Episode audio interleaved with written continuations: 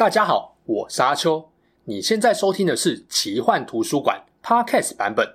如果你想要观看有搭配精美图片与文字的影片，欢迎到 YouTube 上搜寻奇幻图书馆。诚挚邀请你订阅我们的频道哦。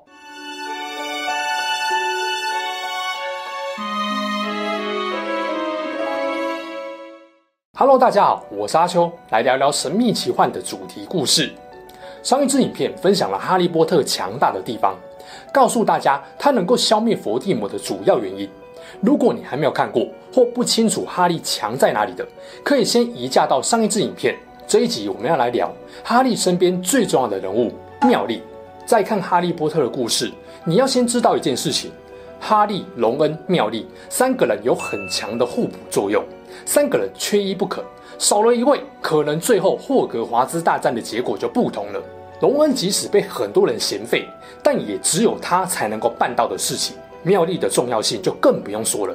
坦白说啊，我认为如果没有妙丽，别说消灭伏地魔，哈利波特很可能在前面几个学年就早早领便当。就算没领，一路走来遭遇的任务难度也都会再往上高一个等级。究竟妙丽到底强在哪里？他是如何帮助哈利走到最后霍格华兹大战这个魔王关的？如果少了他，哈利的消灭黑魔王之旅会变得怎样呢？进入正片前，恳请大家，如果喜欢我的影片，别忘了帮影片按个赞，订阅奇幻图书馆，开启小铃铛，才不会错过最新的影片通知哦。妙丽·格兰杰，一九七九年九月十九日出生，星座是不太让人意外的处女座。她出身麻瓜家庭，父母都是不会魔法的牙医。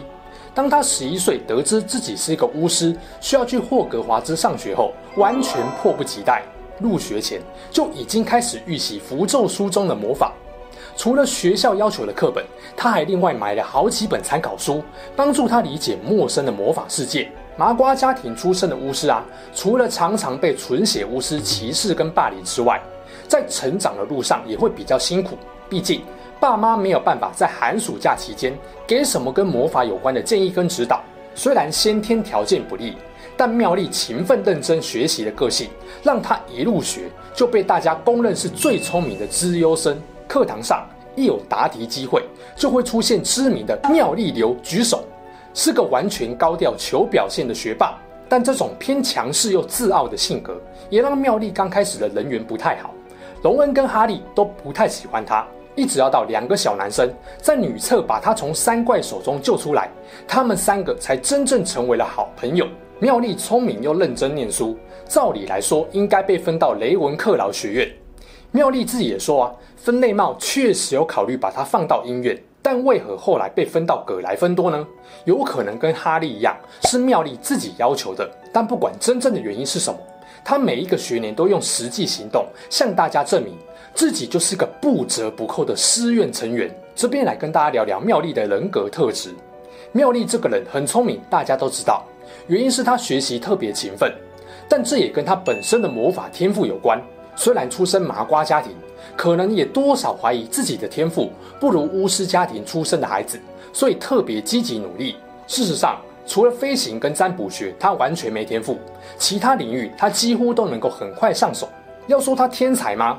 他其实也没有到邓布利多、汤姆·瑞斗跟葛林戴华德这种天赋异禀的程度，这三个根本是鬼、啊！但凭着努力，确实让他在危机当下能够提前做出周详的计划，因应不同状况做出各种妥善应对，也成为同学老师眼中的万事通。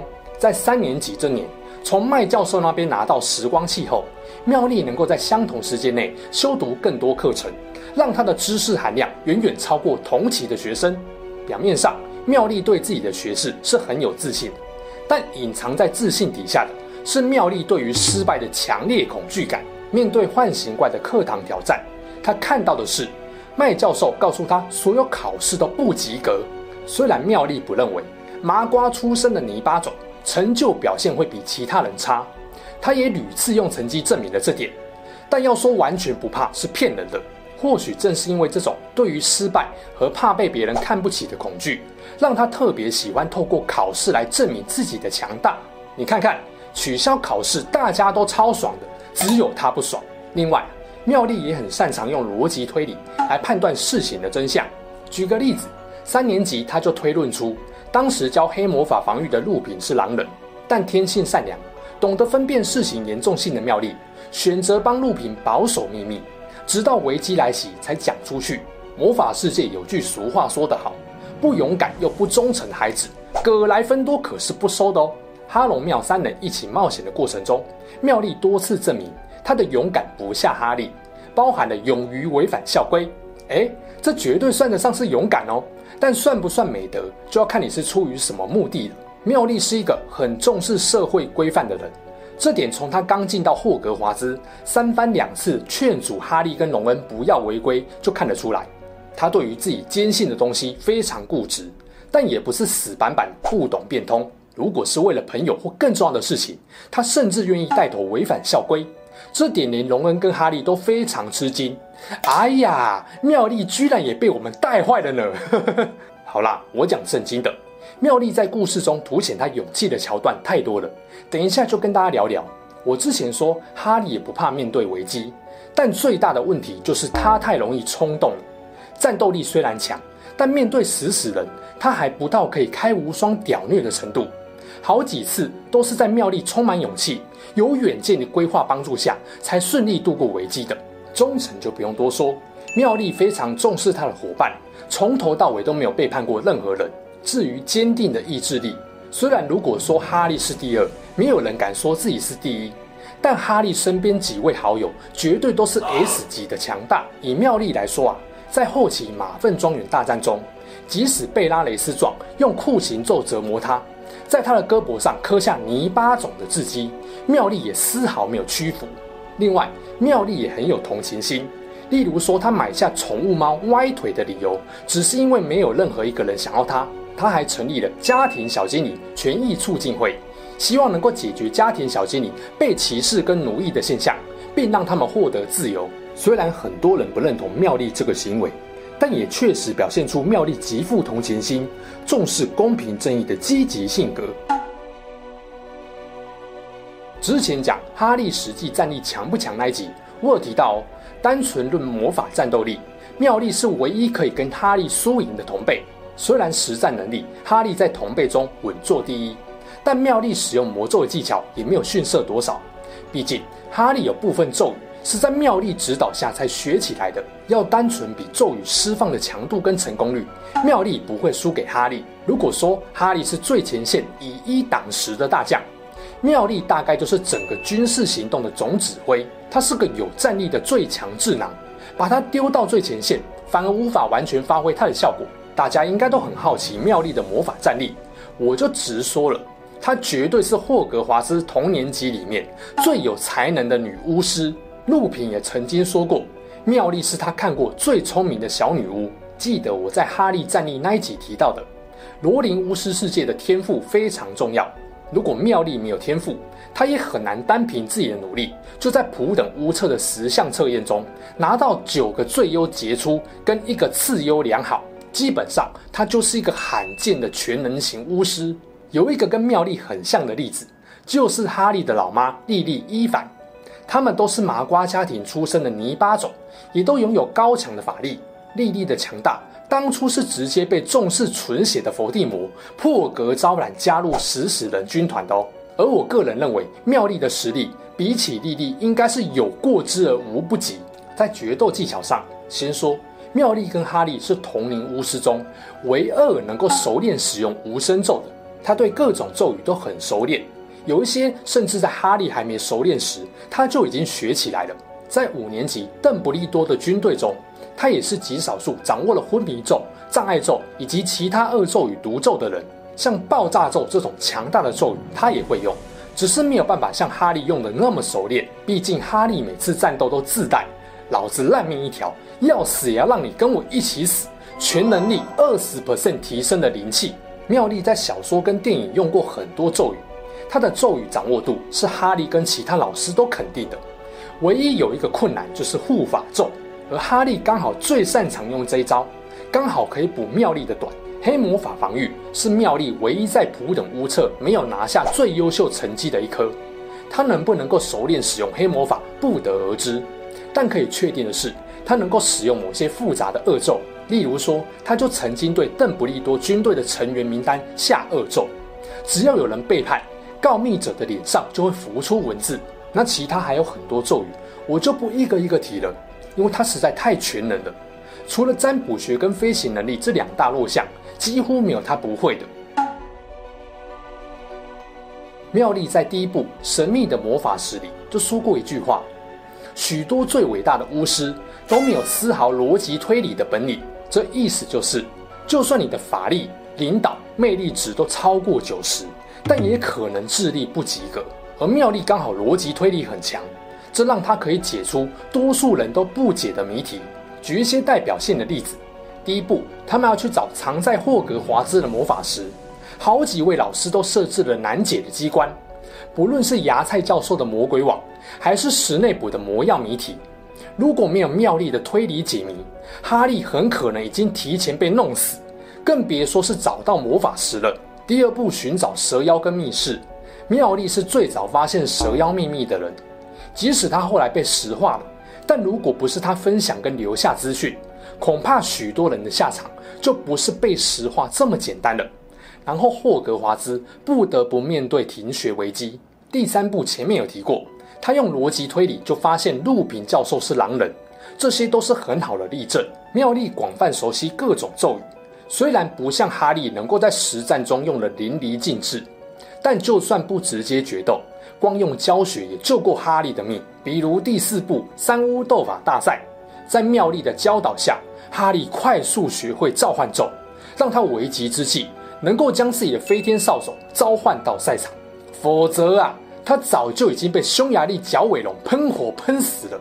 除了逻辑推理能力跟熟悉各种咒语，有远见、有缜密周详的思虑，才是妙丽最强大的能力。一样举例子，第五步。创建邓布利多的军队，最开始就是妙丽的点子。D A 硬币是他变的，保密协议也是他拟的。你以为妙丽为什么要说服哈利创建 D A？因为霍格华兹的黑魔法防御课根本是一堂废课啊！你想想，哈利他们六七年来从这门课学到什么就知道了。他妈的，只有三年级时路平认真在教啊！D A 组织虽然是哈利领导的，但别忘了他一开始还不是很愿意哦。如果不是妙丽有远见提倡建立，力劝哈利带领大家学习各种防御魔法，哈利一群人根本没有足够能对付食死人黑魔法的能力跟经验，奈威的魔法能力也不会真正觉醒，霍格华兹大战的师生死伤肯定更惨烈。没有妙丽拉哈利领导 DA，哈利可能到他死前都还觉得击败伏地魔是他自己一个人的命运。这个组织可以说继承了邓布利多凤凰会的精神，再后来变成对抗伏地魔死死人大军的战略组织。正是因为妙丽的大局观，让哈利坚强的意志力能够感染大家，领导众人携手前进，变成老师身旁的助力，而不是拖油瓶。另外，再举两个例子。可以说完全印证了电影荣恩对哈利自嘲的那句话：“没有妙丽，我们根本活不过两天呐！”算你有自知之明啊，荣恩。一个是逃出洞穴屋，使死人来破坏比尔跟花儿婚礼时，妙丽迅速做好了逃跑的准备。他以最快速度使用消影术，带哈利跟荣恩逃到托腾汉公路，并再一次展现出优秀的魔法能力。他对自己的串珠包施了无痕伸展咒，包包就变成了百宝袋。而且他未雨绸缪，早就打包好在外旅行所需要的一切东西，包含了衣服、帐篷、药品、哈利的隐形斗篷，还有一些有用的书。另外两个男生九成九的几率没有想这么远，只考虑先度过当下的危机，但后面会怎么样，就再看着办喽。后来面对追杀他们的食死人，妙丽也很聪明。光打昏还不够，还要用遗忘咒消除坏人的记忆。而第七步重点，在寻找分灵体的旅程中，妙丽的作用性更关键了。一开始你就看到哈利在那边装逼，说不想要连累其他人，要独自承担寻找分灵体的黑暗旅程。结果你有看哈利想过什么计划吗？没有，只拿了一根魔杖就要出去找，怎么找，上哪找都不清楚，东西该带的没带。分离体的线索也没有整理好，受伤了不会自己治疗，肚子饿了不会自己做饭，这些几乎都是靠我们大神妙丽帮忙哎。逃出魔法部后，妙丽率先在野外布下了防御系魔法保护三人。后来贝影又去巴蒂打架，结果哈利被纳吉尼袭击，妙丽立刻冲上楼救哈利，才能赶在伏地魔到来前逃走。接着隆恩归来，三人组中了露娜老爸的圈套，要把哈利出卖给食死人。后来屋内大爆炸，食死人来抓躲起来的哈利时，妙丽没有马上带哈利逃跑。为什么？因为食死人威胁，如果露娜老爸骗他们，就要杀掉父女二人。这时候如果三人组直接逃跑，等于直接害死了露娜父女，所以逃跑前必须让食死人瞄到哈利的脸，在顺利逃跑的同时，还能够证明露娜老爸没有说谎。然后他又想到，隆恩当时是宣称在家养病的状态，为了避免让他曝光遭逢危险，让隆恩把隐形斗篷披上。接着还想到要消除露娜老爸的记忆，因为他已经看到隆恩。这段完全展现出妙丽顾全大局的缜密思维。只要有一个环节疏漏了，后续产生的问题就会像滚雪球一般，就算救了自己，也害惨其他人。没有妙丽在身旁，哈利跟隆恩绝对没有办法处理得这么好。对了，还有一点值得一提，要踏上寻找分灵体的旅程之前，他还特地回家一趟，修改了爸妈的记忆，让他们忘记原本的身份，也不记得自己曾经有过他这么一个女儿。虽然妙丽保证了爸妈的安全。但他也知道这一别很可能不会再有机会见到他们。妙丽还把他在建房互助会账户里面的所有存款都领出来，以提供旅途中所需要的麻瓜货币。没有钱，要怎么在茫茫人海中寻找魔王的分灵体呢？总之啊，要做出这些决定，没有过人的决心跟勇气，真的办不到。而妙丽为了朋友跟魔法世界的安危，毫不犹豫地做了。听完前面的内容，相信大家应该都明白，为什么我会说没有妙丽，哈利根本无法打败伏地魔了。不是因为妙丽的实战能力比哈利强，而是他能够对所有事情都做通盘考量，把危机产生的负面影响控制到最小的损失范围。用军队作战来比喻的话，哈利就是战力最强，在第一线爆气砍怪的前线大将。而妙丽是军队的参谋兼总指挥，这两种身份在战场上缺一不可，相辅相成。没有思维缜密又聪明的妙丽当军师，哈利就不得不分神，思考更全面性的战略，也会导致他的战力被削弱。就好像灌篮高手翔阳队的藤真，他就是哈利。如果他们队上一开始就有教练这个妙力，一开赛就能够使出全力，比赛很可能就不会输了。总结一下，没有妙力，第一步。凭哈利的小脑袋，连尼勒勒美是谁都不知道，也想不到魔法师，更别说后面还靠妙力解开了好几个致命性的死亡谜题。第二步，没有妙力的线索，哈利不知道密室里面藏的是蛇妖，不知道要避开蛇妖的眼睛，对视而死。金妮也居居伏地魔成功复活。第四步，没有妙丽教会哈利召唤咒，三巫斗法大赛第一项任务直接被龙杀死。第五步，没有妙丽就没有邓布利多的军队，几乎所有人都被死死的虐爆。哈利可能光救同学就饱了，任务难度从困难变成地狱等级。第七步啊，没有妙丽制定寻找分灵体的完整计划，准备各种资源与日用品。哈利跟隆恩两人估计早就被自己的鲁莽计划弄死了，就算没死，也是一路饥饿贫苦，外加各种浪费时间。最后拿黑魔王没辙，只能乖乖被残暴统治。正因为聪明的妙丽看得远，事情想得周到，才有能力发现魔法世界的各种问题，制定改革的策略。他的想法不一定全部都是对的，但同辈中只有他的视野最全面。也难怪在最新的系列舞台剧《被诅咒的孩子》，妙丽还当上了最新一任的魔法部部长。他绝对有能力跟资格升任这个职位。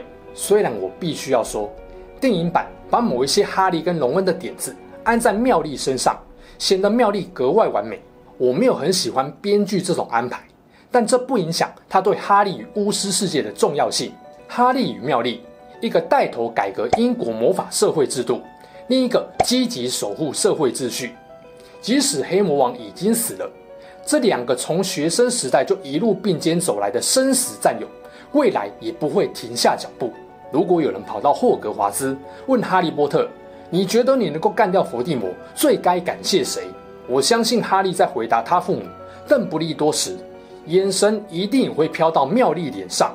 他知道没有妙丽，自己绝对无法度过重重难关，平安活着，跟黑魔王在餐厅进行最终决战。别再说哈利打赢大魔王是运气好了，除了他自己有本事，妙丽格兰杰毫无疑问是守护他平安毕业的最强外挂。好啦，这起事件就说到这边。如果你喜欢我们分享的故事，记得订阅我们频道，也别忘了打开小铃铛。你的订阅、按赞与留言就是我创作的最大动力。之后还会跟大家分享更多悬疑怪奇的事件。我们下次见喽，拜拜。